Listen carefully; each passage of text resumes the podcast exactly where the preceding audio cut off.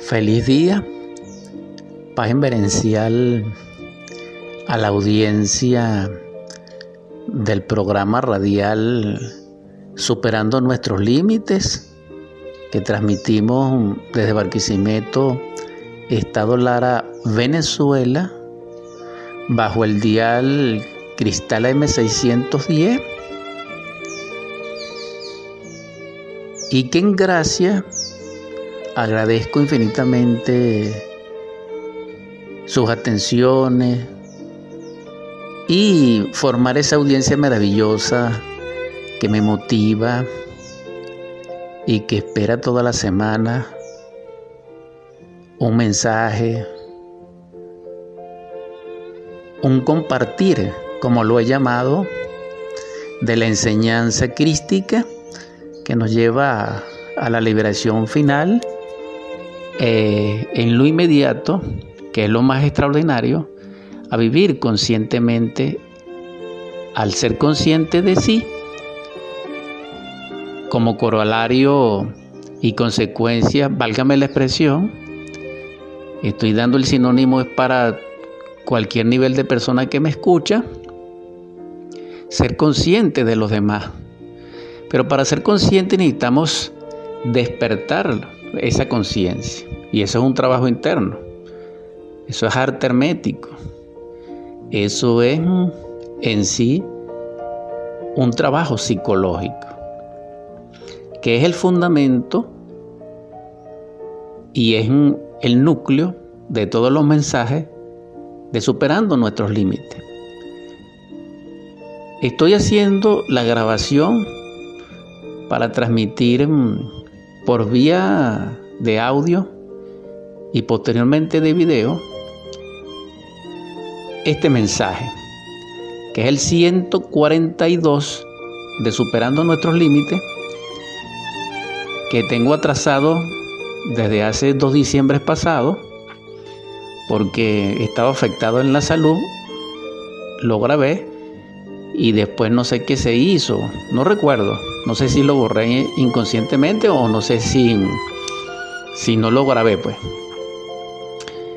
En todo caso, esta edición es esa, la 142 de Superando nuestros límites y no tengo deuda al respecto en el sentido de que están subidos y en audios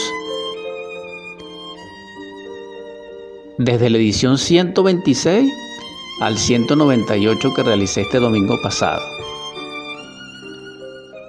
Este mensaje ciertamente contiene la esperanza de ser. Es decir, de que nos desarrollemos totalmente desde nuestro prototipo genuino interior auténtico, que es nuestra propia particularidad y que en otras palabras es expandirnos como el aire, como el aliento, que recorre tanto las tundras como los desiertos,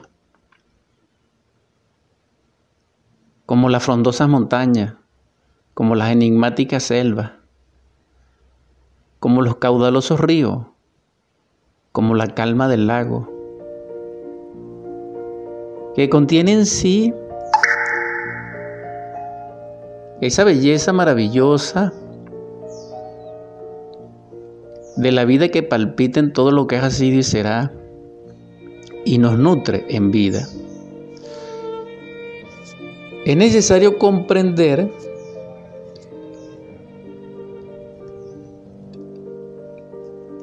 que siendo así, podemos desarrollarnos, expandernos, crecer. Como crecen a cada instante, cada átomo que aspira a llegar a ser hombre, En esa corriente es que estoy dando el mensaje. Nosotros somos una posibilidad del hombre, somos una crisálida del hombre, somos una fase experimental que necesita y requiere tanto de la gracia, de la verdad y del impulso del Padre a través de nuestro Cristo íntimo, pero que también requiere nuestro aporte en el sentido de disposición, entendiendo cómo estar prestos a realizar el trabajo que nos conduzca a encarnar ese impulso, a darle vida dentro de nosotros, a darle el seguimiento respectivo a través de padecimientos voluntarios y trabajo consciente. Eso nos va a desarrollar todas las posibilidades. Quien desarrolla todas las posibilidades infinitas será en el ser. Y al estabilizarse allí, será partícipe del ser porque lo ha encarnado. El ser es Dios. Y Dios, en su infinitud, es lo que es. Y siendo así,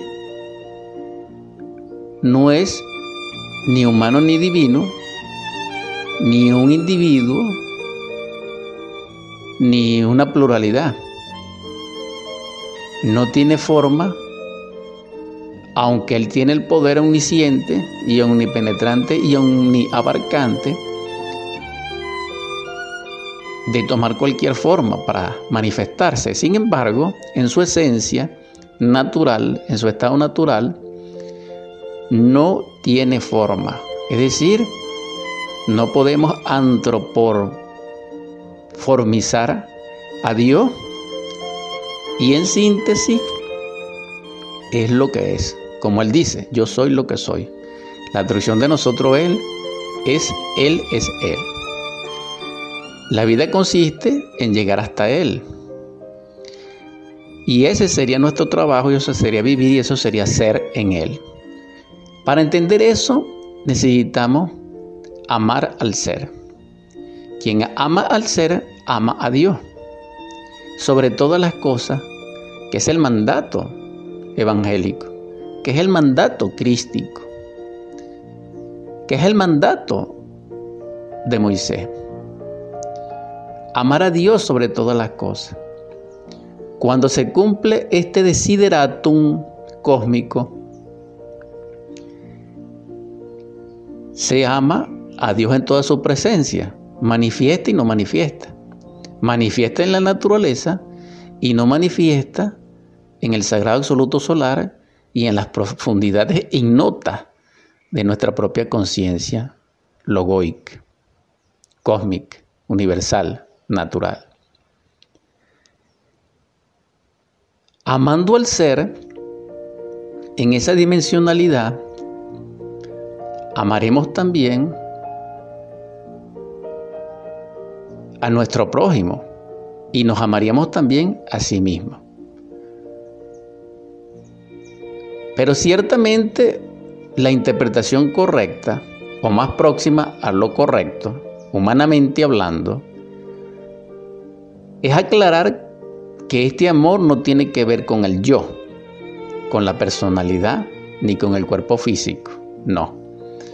Al decir, ámate a ti mismo, es ama al ser, ama a Dios ama a la divinidad que quiere humanizarse dentro de ti. Cuando se llegue a ese estado de amor, ya hay dos niveles de amor entendidos, asimilados, aprendidos dentro de nosotros. Faltaría el tercero, porque los tres son uno. Y este amor es a tu prójimo, a tu prójimo. En este caso, cuando nos amamos, cuando amamos a Dios dentro de nosotros mismos, estamos conscientes de Él y estamos conscientes de nosotros como parte de Él. Y también estamos conscientes que tenemos un yo que nos separa de Él. y que tenemos una personalidad y un cuerpo que debemos perfeccionar. Pero también comprendemos, y eso es lo maravilloso del amor, que también estamos conscientes de la divinidad del ser y de Dios que está dentro de nuestro semejante y le respetaríamos y le amaríamos. Esto es lo que quiero aclarar. Entonces el amor es la clavícula. Ese amor nos va a llevar a nosotros a la sabiduría. Hermes Trismegisto, el tres veces grande dios Ibis de Sot, en el Egipto faraónico, que resplandece en todos los misterios y de la cual es testigo y da testimonio Moisés, donde se educó en esas pirámides extraordinarias. Así también Yeshua a nuestro Salvador, que es el Cristo, que es nuestro Redentor, también accedió a los misterios arcaicos y portentosos de ese Egipto. Entonces compartieron esa sabiduría. Y esa sabiduría es manifiesta porque el amor lo hace manifiesto. El amor es la matriz donde se engendra la sabiduría. De arriba hacia abajo. Quien despierta en el amor, despierta en la sabiduría. Hay dos tesoros inagotables y portentosos para nosotros, que vivimos y existimos en este mundo. Y es la sabiduría y la inteligencia. Esa sabiduría en sí contiene el proceso de comprensión de la vida libre en su movimiento, manifiesta en sí mismo en cualquier dimensionalidad y género, espacio, aportándonos lo que necesitamos para vivir. Porque para vivir necesitamos impresiones.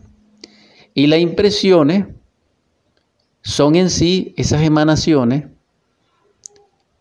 de Dios a través de la naturaleza, en toda su dimensionalidad, que deviene del sagrado absoluto solar, que es su morada, para conservar la vida, para sustentarla y para sostenerla, con el propósito de que sea asimilada en toda su grandeza, magnificencia y pureza en el quien lo pueda lograr. Y para poderlo lograr se necesita sabiduría. Quien posee sabiduría es capaz de cristalizar dentro de sí el alma. Y esa alma sería,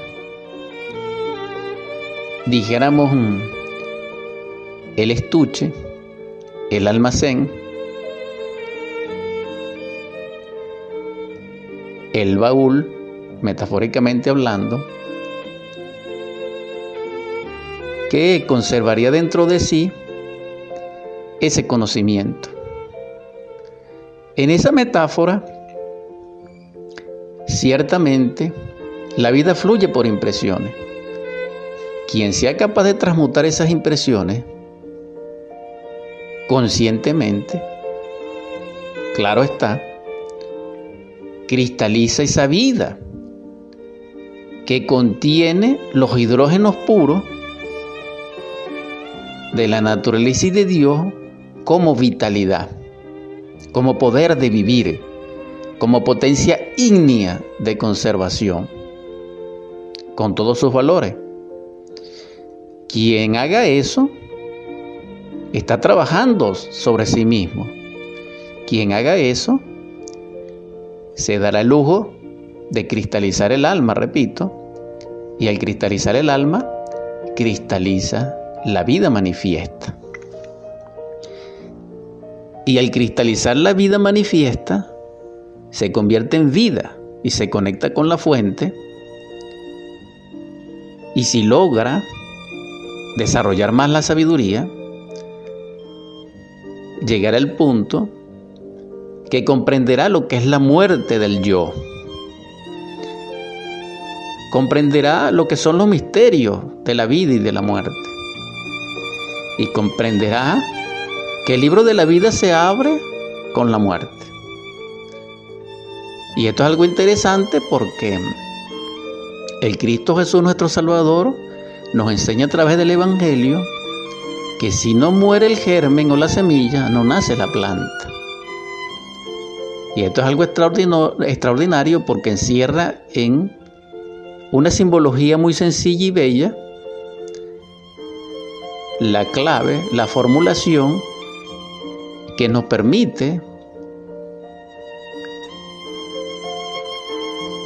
desarrollar la sabiduría, cultivarla y también despertar la conciencia. Porque quien muere en el yo, nace en el ser y ese nacer en el ser es a través de la conciencia. Porque recuerden que el ser es inmanente a tres propiedades y facultades o intrinsecalidades de sí mismo. Y es el ser en sí mismo, es la conciencia del ser y es la felicidad del ser. Por eso el de sí emana como efusión todos los atributos cósmicos, todos los poderes inherentes a él, todas las facultades cognitivas, todos mm, los atributos que pudiéramos llamar también, aparte de los que ya mencionamos, como dones espirituales, como virtudes del alma y del espíritu, como ese poder maravilloso de la unción a través de su amor. Pero eso hay que lograrlo a través de la sabiduría que nos va a permitir, dijéramos, estructurar dentro de nosotros esa potencia creatriz como alma, como espíritu, como traje de bodas del alma, para que contenga, resiste y sea copartícipe de todo ese caudal portentoso de Dios expresado en todo lo que describí. Eso lo logra el amor cuando se lleva sabiduría. Pero para lograr la sabiduría también hay que trabajar en esos defectos del yo y del ego en todas esas tinieblas para llevar la luz, porque la luz es la sabiduría, es la conciencia.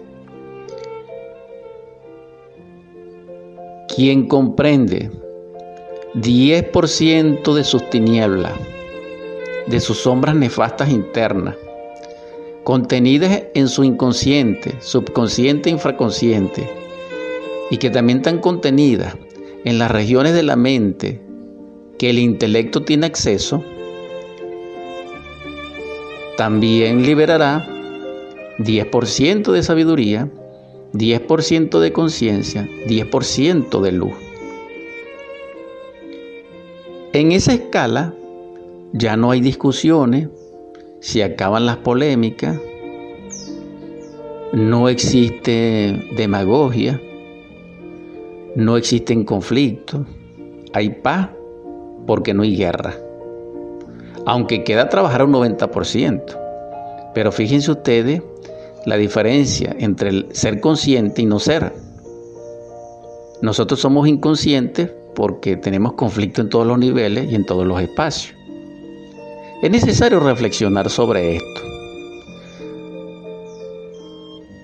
Si seguimos profundizando en este asunto de la sabiduría, nos daremos cuenta también de que el ser que es poseedor de ella nos las aporta nos hace copartícipe de ella. Porque la sabiduría y la inteligencia no pertenece a los funcionalismos psicofisiológicos de nuestra naturaleza humana. o en el nivel que nos encontramos como de persona. Porque recuérdense que humano es el hombre verdadero, genéricamente, ya sea mujer, ya sea hombre, ya sea varón, ya sea varona, que es igual. No tiene nada que ver el género, porque es un estado superlativo de la conciencia del ser que allí habita o que allí está, dijéramos, en el tránsito de la vida, encarnado allí. Esto es diferente entenderlo. Por eso tenemos que comenzar a reflexionar sobre lo que somos, a discernir sobre lo que somos para poder ser. Porque nadie puede transformarse, cambiar y convertirse y desarrollarse, que es el tema que estamos compartiendo, si no está consciente de lo que es, de dónde está. Y esto es algo interesante. Sin embargo, la sabiduría nos llega a comprender también que este cuerpo físico que tenemos tiene un propósito.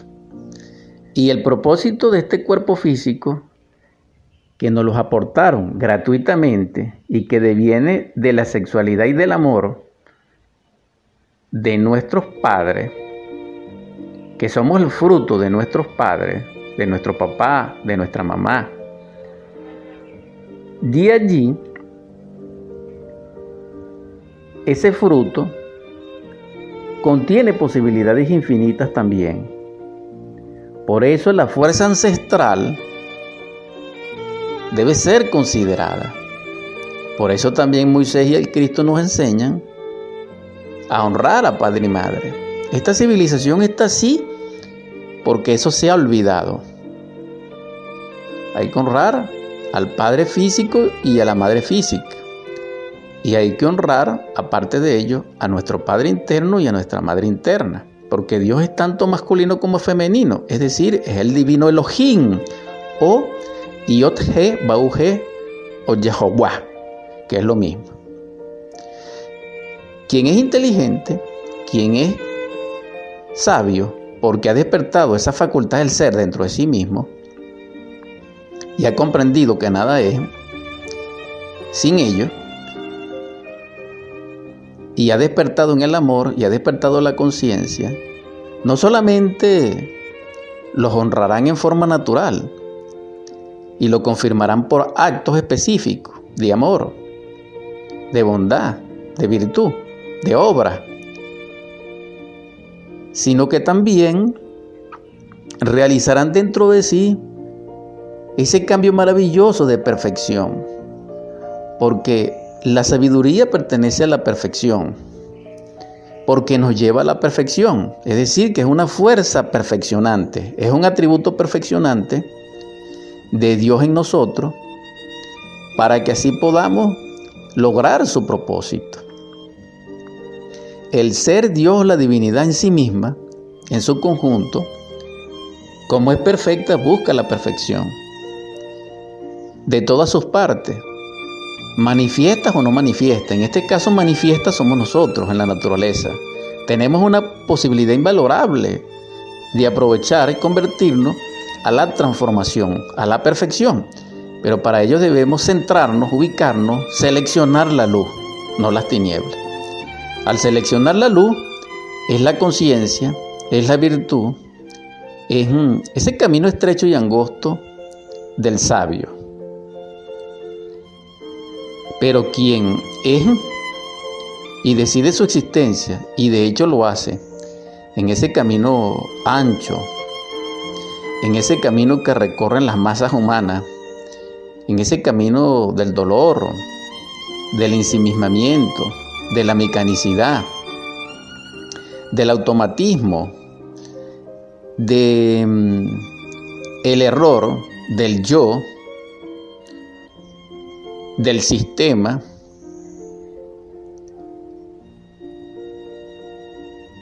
se pierde en el abismo. Entonces la corriente mecánica de la vida nos lleva al abismo.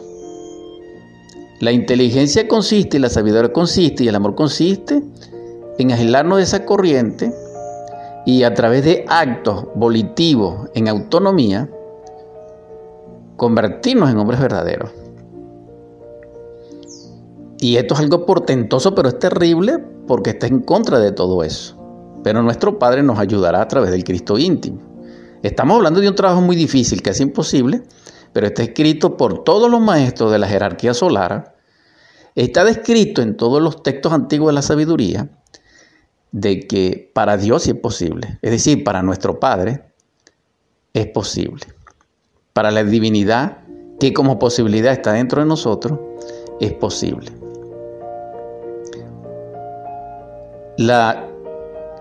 Este compartir la disertación que estamos haciendo tiene ese propósito.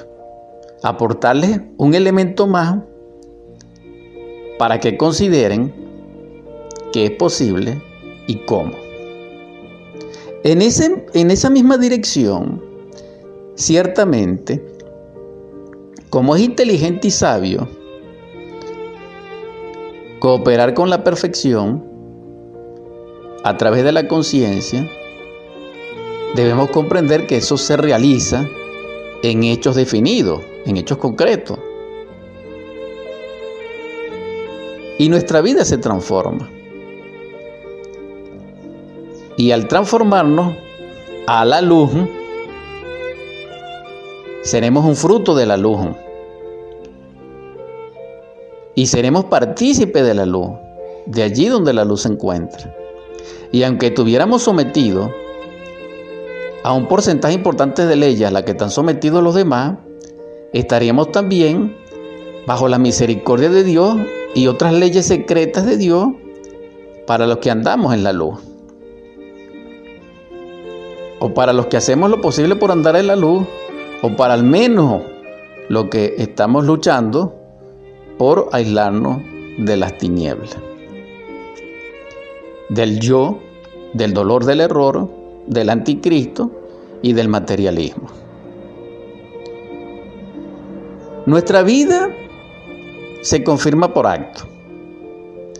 Y al confirmarse así, se ve nuestro propósito y nuestra causación, porque expresa la voluntad. Entonces, si cada instante de la vida, a través de esas impresiones y a través de ese todo interior, nosotros logramos conscientemente conectarnos por la sabiduría y por la inteligencia que deviene de nuestro ser interior profundo, en su amor y en el amor, y para el amor,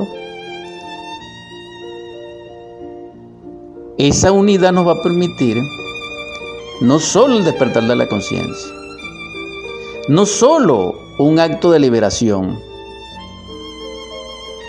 no solo la participación de la luz, sino que nos va a permitir, de hecho, confirmar nuestro estadio en la luz. Porque la luz tiene muchos niveles. Y dentro de esos niveles está el principio o el comienzo. En todo caso, al ser partícipe de la luz, nuestra vida sería luminosa, aunque no sea reconocida, porque ¿quién de las tinieblas reconocerá al iluminado, al de la luz? No, no. Así como el amor atrae el amor, y el amor es copartícipe del amor, Y así como la violencia trae violencia y nos hace copartícipe de la violencia y de sus consecuencias nefastas, solo quien está consciente reconoce a la conciencia y al que está consciente. Solo el sabio conoce a otro sabio. Pero un necio, un ignorante, ya sea analfabeta o ya sea ilustrado, no puede conocer al sabio. Pero este sabio que estamos hablando no es el sabiondo, no es el brillante intelectual que discurre. No. No es el titulado. No. No es el acreditado, no. No es el afamado. Este sabio que se erguía. Aclarando esos términos, estoy hablando del sabio Este sabio sencillo, humilde, de pie frente al río Jordán, vestido,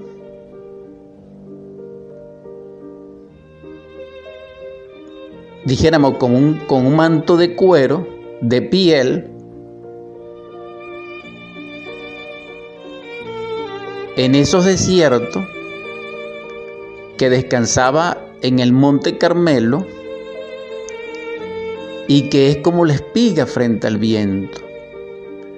Pero sin embargo este ser, que nada más y nada menos es Elías, el profeta del Altísimo, encarnado en Juan el Bautista, como un milenio después o varios siglos, que calculo pasan de 10, y así está escrito en Marcos, Jesús lo dice cuando dice que dentro de Juan el Bautista se expresaba el espíritu de Elías. Ahí está clarito, para el que tenga entendimiento. Entonces, este ejemplo metafórico, precioso, simple, nos muestra lo que es un sabio. Pero también nos muestra de que ese sabio, aunque aparentemente estaba aislado, en cierta soledad, de repente estaba rodeado de multitudes que le aclamaban, que le escuchaban. También vemos que él aparentemente era humilde, sencillo, manso, como si nada supiera, pero sin embargo era un Cristo viviente, pero no un Cristo salvador, a tal punto que estaba emparejando el camino del Señor, que clamaba en el desierto para que nos arrepintiéramos. Y tenía tanto poder este hombre que no solamente se dirigía de frente con su verbo portentoso a los reyes y a los príncipes, amonestándoles, no, sino que resucitó a un niño, hijo de aquella mujer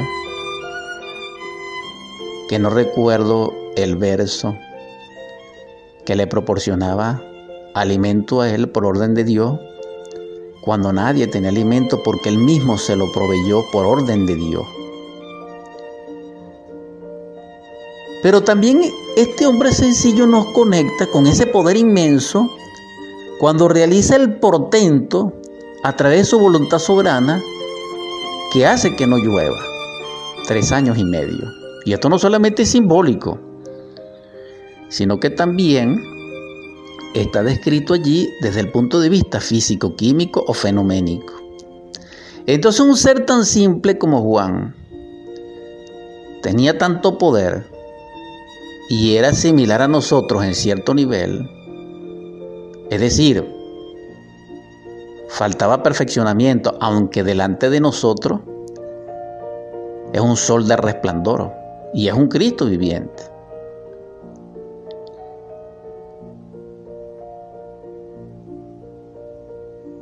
el compañero inefable de nuestro Salvador, que le antecedió seis meses, que le bautizó en el Jordán, que lo confirmó en la luz, desde el punto de vista ritualístico, ceremonial, litúrgico en forma natural, quien da testimonio en los cielos y en la tierra de la divinidad de nuestro Salvador. Entonces, si en esa metáfora se ve lo que es un sabio y no les agrada, entonces vamos a utilizar otra metáfora. Vamos a utilizar la metáfora del sabio Salomón antes de que se cayera. El sabio Salomón es el único en esta raza aria que es tan sabio como rico y es tan rico como sabio. Y tenemos, conocemos de él aproximadamente tres libros, que son los que más se conocen, que es el Predicador o Eclesiaste, que es Proverbio y que es el Cantar de los Cantares. Tres clásicos, tres tratados de cristianismo puro, de sabiduría serpentina y de inteligencia crística solar. Él nos llevaba al equilibrio, y el equilibrio es el amor, pero manifiesto en una expresión aplicada a la paz, a la igualdad. Por eso se habla de una respuesta salomónica, de una solución salomónica, porque Salomón buscaba el equilibrio. Pero el equilibrio que es el amor resulta entre dos fuerzas, entre dos cargas. Y esto es algo maravilloso. ¿Por qué? Porque el amor nos permite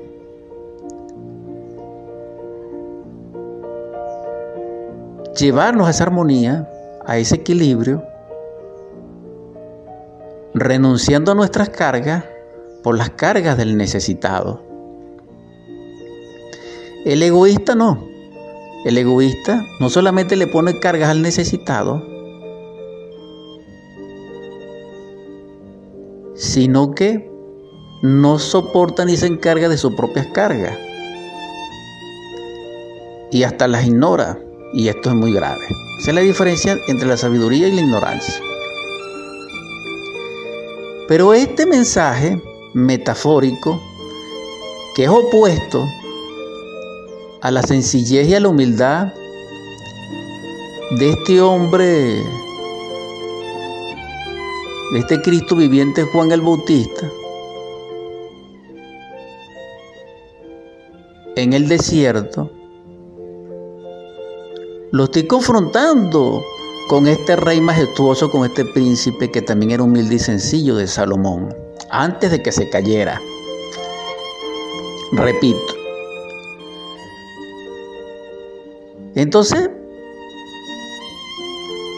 la sabiduría es la riqueza.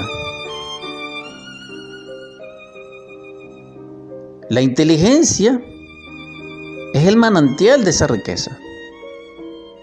Es lo que hace conservar esa riqueza. Y el fruto mayor de la enseñanza del amor, del equilibrio y de la armonía es la permanencia, es lo absoluto. Entonces, hermanos, hermanas, que me escuchan, la exhortación en este mensaje de Superando nuestros límites en su edición 142, entregada con gran atraso, es la permanencia. La permanencia es un atributo de nuestro ser de Dios y de la divinidad. Su propósito es permanecer en nosotros. Esa permanencia tiene, dijéramos, manifiestamente dentro de sí como atributo la estabilidad. Y para lograr esa estabilidad debemos ser estables. Para ser estables necesitamos ser equilibrados. Para ser equilibrados necesitamos trabajar sobre todos los desequilibrios, inestabilidades, conflictos, de desarmonía que hay en nosotros en toda la dimensionalidad, universalidad de nuestro interior y de nuestra vida física. Para ello necesitamos psicología gnóstica, psicología crística, para poderlo hacer. Porque allí es donde está la conciencia, allí es donde se libera la conciencia. ¿De dónde? Del ego. ¿Quién es el ego? En sí. El ego es los agregados psicológicos, resultado mecánico de las impresiones que nos transmutamos el ego es la sumatoria de los yoes, el yo pluralizado, el yo es el anticristo dentro de nosotros, en su sumatoria, en su síntesis, y es lo contrario al ser. Él lamentablemente tiene nuestra conciencia adicionada, vamos a despertarla, pero como Él reside en la mente, entonces nuestra mente, en el estado en que se encuentra, como es egoica, como es anticrística, nos aleja del ser. solamente nos acerca al ser y nos hace partícipe de él es la conciencia. Entonces, si decimos que el yo y nuestra mente y nuestro intelecto son opuestos al ser, es correcto. Y si decimos que son anticrísticos, es correcto. No es una exageración, no. Necesitamos comprender esto para que trabajemos sobre nuestra autorrealización y liberación, para que podamos encarnar al ser y definirnos en la luz. Todo este mensaje se sintetiza en la permanencia nuestra como un ser dentro de nuestro ser que es el Padre. Es decir, regresar a Él victorioso, ungido, lleno de luz. Llegar a Él porque vencimos a las tinieblas del error, del dolor, del yo, de las fuerzas mecánicas de la naturaleza y pudimos emanciparnos a través de trabajo consciente y padecimientos voluntarios.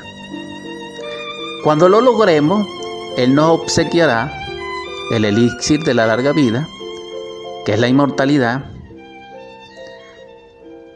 nos dará como presente, como tributo, como trofeo, el Donum Dei, nos dará la piedra filosofal, es decir, nos dará mm, el poder crístico de la omnisciencia absoluta a través del amor, es decir, nos hará como o permitirá que nosotros seamos el receptáculo del amor, que seamos Él en sí mismo, el amor, con todos sus mm, atributos e inherencias propias.